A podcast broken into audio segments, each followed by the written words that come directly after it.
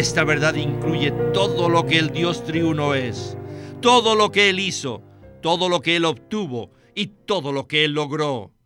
Todo lo que hizo y todo lo que hará está en esta verdad. Esta realidad implica mucho. Esta realidad todo inclusiva es la verdad, la cual es la estructura básica de las epístolas de Juan. Bienvenidos al estudio Vida de la Biblia con Witness Lee. Esperamos que este estudio vida los introduzca en un disfrute más profundo de las escrituras y de nuestro querido y precioso Señor Jesús. Visítenos en nuestra página de internet radiolsm.com y allí podrán escuchar gratuitamente todos los programas radiales del estudio vida. Queridos radioescuchas, en esta serie de programas del Estudio Vida de los libros Primera, Segunda y Tercera de Juan, llegamos hoy al programa número 40, el cual es nuestro último mensaje de estas tres epístolas. En el mensaje anterior hablamos acerca de los primeros ocho versículos de Tercera de Juan, y hoy nos enfocaremos en los últimos cinco versículos de esta breve epístola.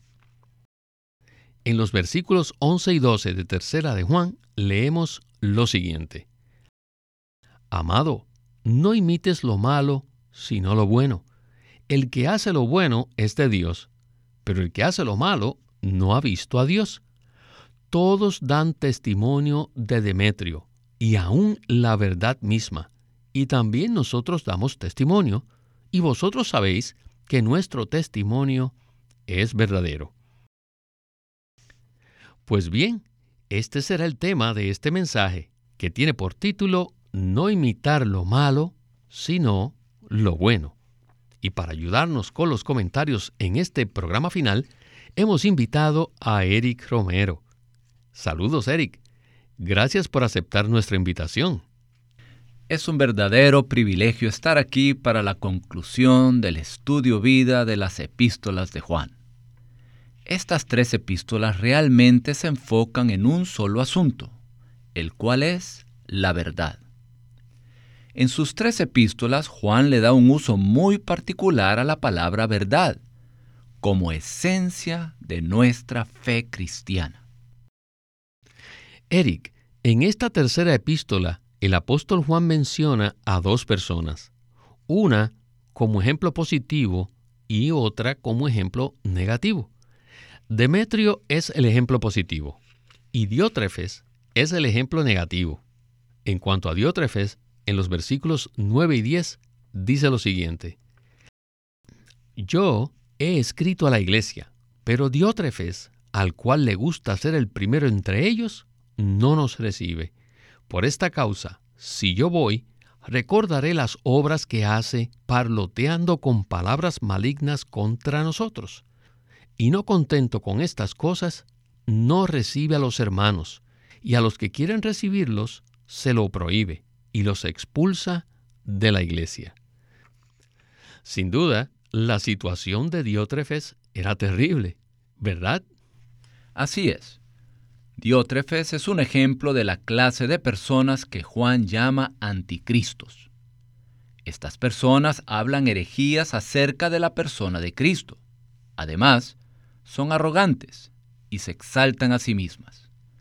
En esta epístola, Juan usa a Diótrefes como un ejemplo maligno que no debemos imitar.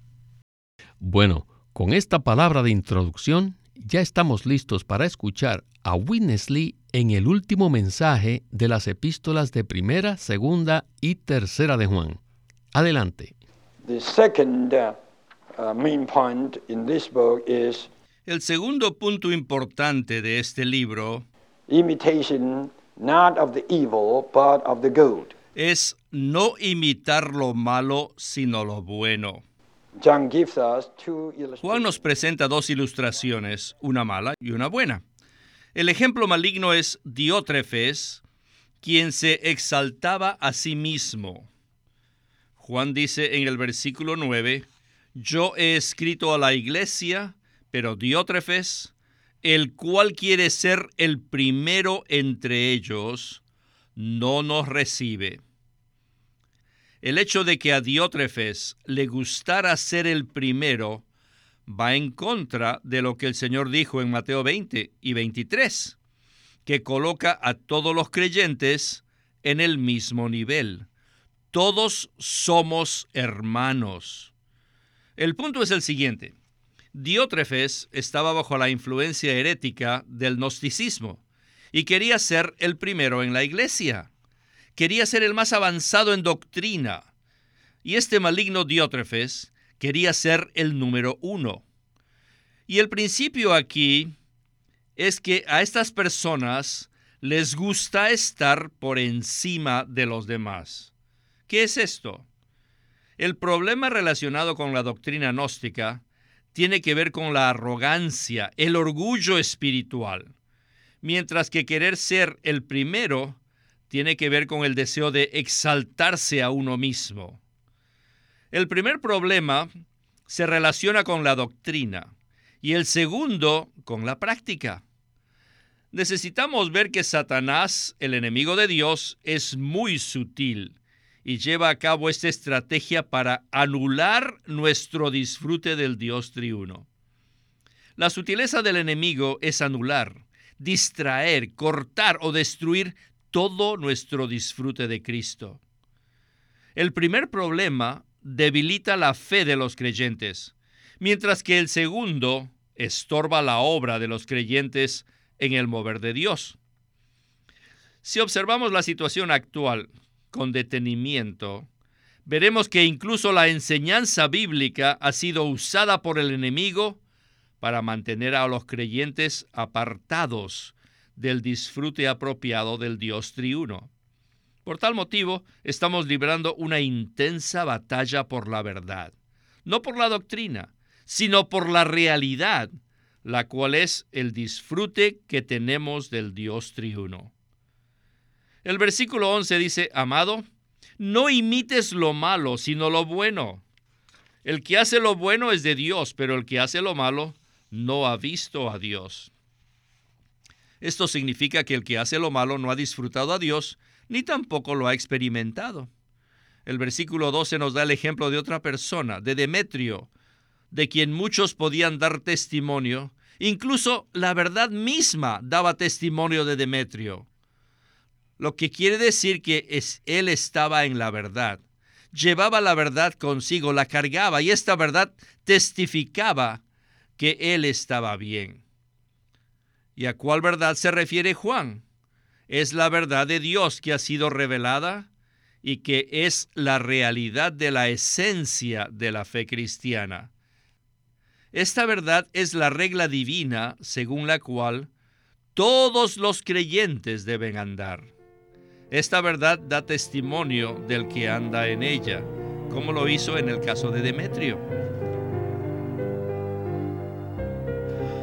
Pues bien, Eric, en esta tercera epístola de Juan podemos ver que el enemigo había venido para robar el disfrute que los creyentes tenían de Dios por medio de la ambición de Diótrefes. Y no hay duda que esta situación también se puede apreciar actualmente, ¿verdad? Claro que sí, Víctor. Realmente aprecio las palabras de Witness Lee que ponen al descubierto las intenciones del enemigo de Dios. Porque existen personas que enseñan herejías, como es el caso de Diótrefes? ¿Por qué existen personas en la iglesia que son orgullosas, arrogantes y que desean ocupar el primer lugar entre los creyentes? Esto es absolutamente contrario a lo que habló el Señor Jesús en el Evangelio de Mateo, donde se ve claramente que todos los creyentes estamos en el mismo nivel, es decir, todos somos hermanos. Ninguno de nosotros está por encima de los demás creyentes. No obstante, Diótrefes quería ser el primero entre los creyentes, contrario a lo expresado por el Señor. Esta estrategia de Satanás de levantar a las personas heréticas y a los arrogantes que son ambiciosos, tiene como fin cortar y destruir el disfrute que los creyentes tienen del Dios triuno. Si Satanás logra invadir la iglesia con enseñanzas heréticas, especialmente enseñanzas en contra de la persona de Cristo, entonces podrá anular el disfrute que los creyentes tienen del Dios triuno. Nosotros, como creyentes, podemos disfrutar del Dios triuno al creer en la verdad. Esa es la razón por la que Juan lucha por la verdad en sus epístolas. Por ejemplo, cuando nos advierte acerca de los anticristos, que dicen que Dios no se hizo hombre. Ahora, ¿por qué debemos permanecer en la verdad? Porque al permanecer en la verdad, permanecemos en la realidad revelada de la palabra de Dios. A través de la verdad, nosotros somos conducidos al disfrute del Dios triuno. Si algo o alguien nos quita la verdad, entonces perdemos el disfrute y la experiencia de Dios. En esto consiste la estrategia de Satanás para evitar que seamos edificados como cuerpo de Cristo. Y edificar el cuerpo de Cristo es la meta de la economía de Dios. Gracias, Eric. Entonces podemos decir que la estrategia de Satanás consiste en levantar personas malignas dentro de la iglesia para que propaguen herejías en contra de la verdad y para que traten de estar por encima de los demás, para satisfacer su ambición. Basado en esa estrategia, Satanás nos roba el disfrute y la experiencia del Dios triuno. Sin embargo, existen también personas positivas en la iglesia. ¿Qué nos puede decir en cuanto a esto? Tenemos el caso de Demetrio, quien era uno que se aferraba a la verdad quien vivía y andaba en la verdad y quien laboraba y ayudaba para que la verdad fuese propagada. Este es un ejemplo positivo que todos debemos imitar. Olvidémonos de los ejemplos negativos e imitemos a personas como Demetrio. Todos aquellos que disfrutan a Dios serán los que hacen el bien en la vida de iglesia. Por el contrario, los que no andan en la verdad llegarán a ser usados por el enemigo para dañar la iglesia y para destruir el disfrute de Dios en los santos. El versículo 11 dice que no debemos imitar lo malo, sino lo bueno. Luego dice, el que hace lo bueno es de Dios, pero el que hace lo malo no ha visto a Dios. Sin duda, aquellos que hacen cosas malignas y que buscan estar por encima de los demás creyentes no han visto a Dios. Por el contrario, podemos decir que el que hace lo bueno sí ha visto a Dios. Ver a Dios significa experimentar y disfrutar a Dios. Y este es el principal asunto en la economía neotestamentaria de Dios. Bueno, en la siguiente sección del mensaje veremos que el punto central de disfrutar a Dios está relacionado con la maravillosa persona de Jesucristo. Adelante con Witness Lee y el estudio vida de Tercera de Juan. El pensamiento detrás de estas tres epístolas es el siguiente. Cuando se escribieron estas epístolas, se había infiltrado herejía tras herejía con respecto a la persona de Cristo para envenenar, y anular el disfrute que los santos tenían del Dios triuno. Este disfrute se centra en el hecho de que Dios se hizo hombre. Y este Dios hombre, después de llevar a cabo la redención, llegó a ser el Espíritu vivificante en resurrección.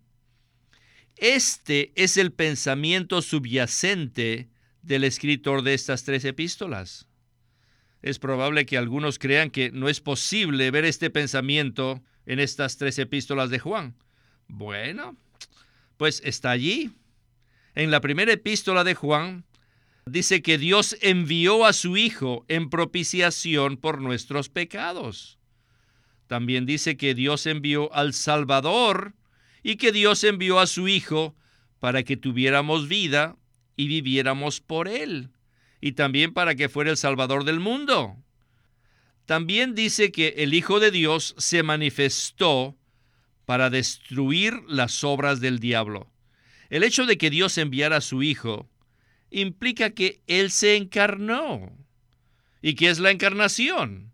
La encarnación es el Hijo de la Trinidad Divina que viene con el Padre y por medio del Espíritu. ¿Saben que según el Nuevo Testamento, el Señor Jesús fue concebido por el Espíritu? Y toda la Trinidad estuvo involucrada en la encarnación. Y la encarnación produjo como resultado un hombre llamado Jesús. Así que este hombre era, sin duda, un hombre maravilloso. Eric, el Señor Jesús era un hombre maravilloso, incluso el hombre más maravilloso que jamás haya existido. Gloria al Señor. Bien, hagamos una pausa aquí para hablar acerca de este hombre cuyo nombre era Jesús. Dios se encarnó para llegar a ser un hombre a fin de que nosotros podamos disfrutarlo. Entonces, ¿qué tal si usted nos desarrolla un poco más este punto?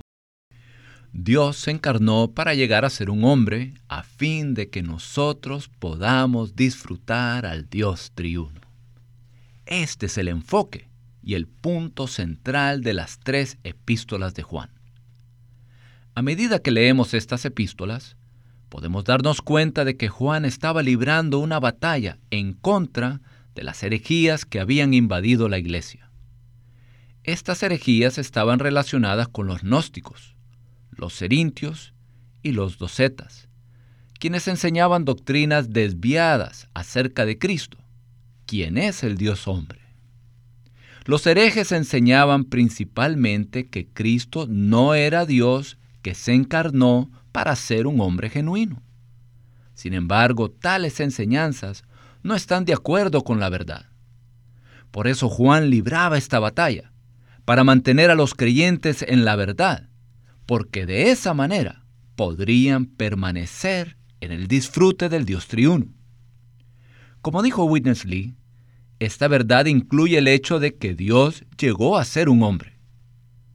Para poder llegar a ser nuestro disfrute, el Dios triuno tuvo que encarnarse y llegar a ser un hombre genuino.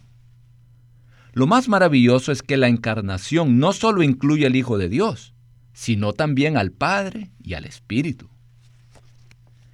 Tanto el Evangelio de Mateo como el de Lucas dicen que Cristo fue concebido por obra del Espíritu Santo en el vientre de una virgen. Por tanto, el Espíritu Santo estuvo involucrado en la encarnación. Además, cuando el Señor Jesús estaba en la tierra, les dijo a sus discípulos que Él no estaba solo, porque el Padre siempre estaba con Él. Existe un concepto erróneo que dice que cuando el Hijo de Dios se encarnó y vino a la tierra para llegar a ser un hombre, dejó al Padre y al Espíritu en el cielo. Ese concepto no está de acuerdo con la palabra que se revela en la Biblia. De hecho, la encarnación del Hijo de Dios es la encarnación de la totalidad del Dios triuno, que incluye al Padre, al Hijo y al Espíritu. Mediante la encarnación, el vivir humano, la muerte en la cruz y la resurrección, el maravilloso Dios triuno, quien llegó a ser un hombre, finalmente pudo llegar a ser nuestro disfrute para el cumplimiento del propósito de Dios. Por tanto, esta verdad acerca de la encarnación es una verdad básica y fundamental de la fe cristiana. Es imposible que seamos cristianos genuinos sin que creamos en la verdad con respecto a la encarnación del Dios triuno. Necesitamos creer que Jesucristo es Dios mismo, que llegó a ser un hombre mediante la encarnación. Gracias, Eric. Y tengo que dar un fuerte amén a esta palabra. Gracias al Señor que el apóstol Juan estuvo allí para librar la batalla en contra de las herejías a fin de mantenernos en el disfrute del Dios triuno. ¡Qué maravillosa salvación! Dios pasó por el proceso de humillarse a sí mismo para llegar a ser un hombre, a fin de que nosotros podamos disfrutarle. Esperamos que todos los que escuchan este mensaje también puedan disfrutar al Señor cada día. Bien, escuchemos a Witness Lee en la conclusión de este mensaje final de las epístolas de primera, segunda y tercera de Juan. Adelante. This man lived on this earth for over 33 years. Este hombre vivió en la tierra durante más de 33 años And he went to the cross and he died. y luego fue a la cruz y murió. After death, Después de la muerte, se levantó de entre los muertos y entró en la resurrección. Y en resurrección, Él llegó a ser el Espíritu vivificante. Y esto es, queridos santos, esta es la verdad. ¿Pueden ver esto? Esta verdad incluye la divinidad y la humanidad. Y esta verdad incluye la encarnación. Y esta verdad incluye la crucifixión, la redención. Y esta verdad incluye la resurrección, la salvación. Maya. Esta verdad incluye todo lo que el Dios triuno es, todo lo que Él hizo, todo lo que Él obtuvo y todo lo que Él logró. Todo lo que hizo y todo lo que hará está en esta verdad. Esta realidad implica mucho. Esta realidad todo inclusiva es la verdad, la cual es la estructura básica de las epístolas de Juan. En el tiempo de Juan surgía una herejía tras otra, ya que la intención del enemigo consiste en anular por completo esta verdad. El enemigo desea o distraer a la gente o confundir a las personas con respecto a la verdad, con el fin de impedir que los santos disfruten al Dios triuno.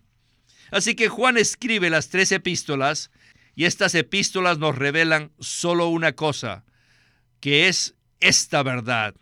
Y esta verdad tiene que ser nuestra realidad.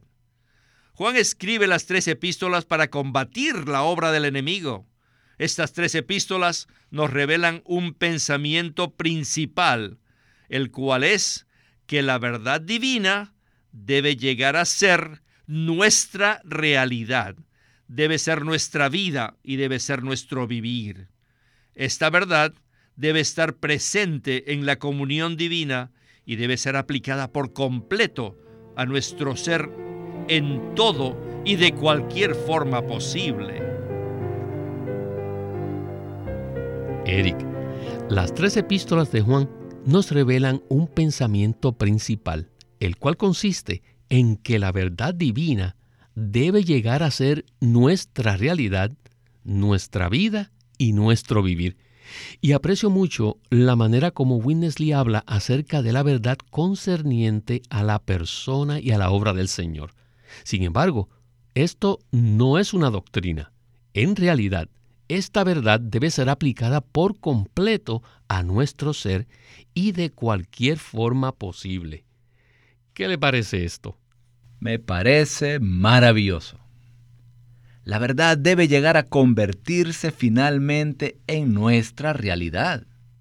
¿Qué es la verdad?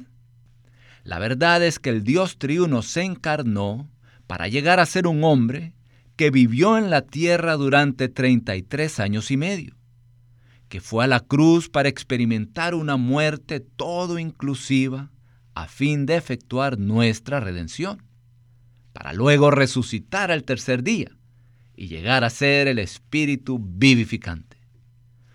Todo lo que el Dios triuno ha hecho, logrado y obtenido está contenido ahora en el Espíritu vivificante. Y cuando este Espíritu entra en nuestro ser, hace que la verdad sea una realidad para nosotros e incluso hace que esta verdad llegue a ser nuestra vida a fin de que podamos vivir nuestra vida diaria como cristianos. Nosotros debemos andar en la verdad y llevar una vida cristiana en la realidad de lo que el Dios triuno ha hecho, ha logrado y ha obtenido. No debemos permitir que nada ni nadie nos aparte ni nos distraiga de esta verdad. Por el contrario, debemos aplicarla a nuestro ser de todas las maneras posibles. Qué palabra tan maravillosa respecto a la verdad. La verdad no son las doctrinas, sino la realidad. Y esta realidad es el propio Dios triuno. Aleluya. Sin duda, esta ha sido una maravillosa palabra de conclusión para las tres epístolas de Juan y queremos agradecerles a todos nuestros queridos radioescuchas por habernos acompañado a lo largo de esta serie de mensajes del estudio vida. Y a usted, Eric, muchas gracias por su participación en este último programa y esperamos que nos siga acompañando en próximos mensajes. Muchas gracias por invitarme, Víctor. Para mí ha sido un verdadero gozo estar en la conclusión del estudio vida de las epístolas de Juan. Este es Víctor Molina haciendo la voz de Matt Miller. Eric Romero, la de Bob Dunker y Walter Ortiz, la de Winnesley.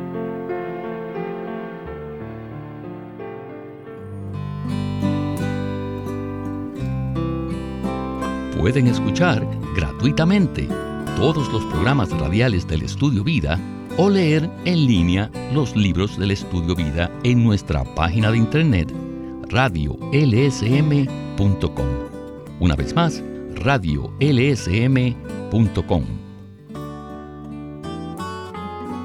Experimentar a Cristo como vida para la edificación de la iglesia. En este libro, Witness Lee presenta la manera de crecer en vida, de conocer la unción del Espíritu, de experimentar a Cristo para así poder edificar la iglesia.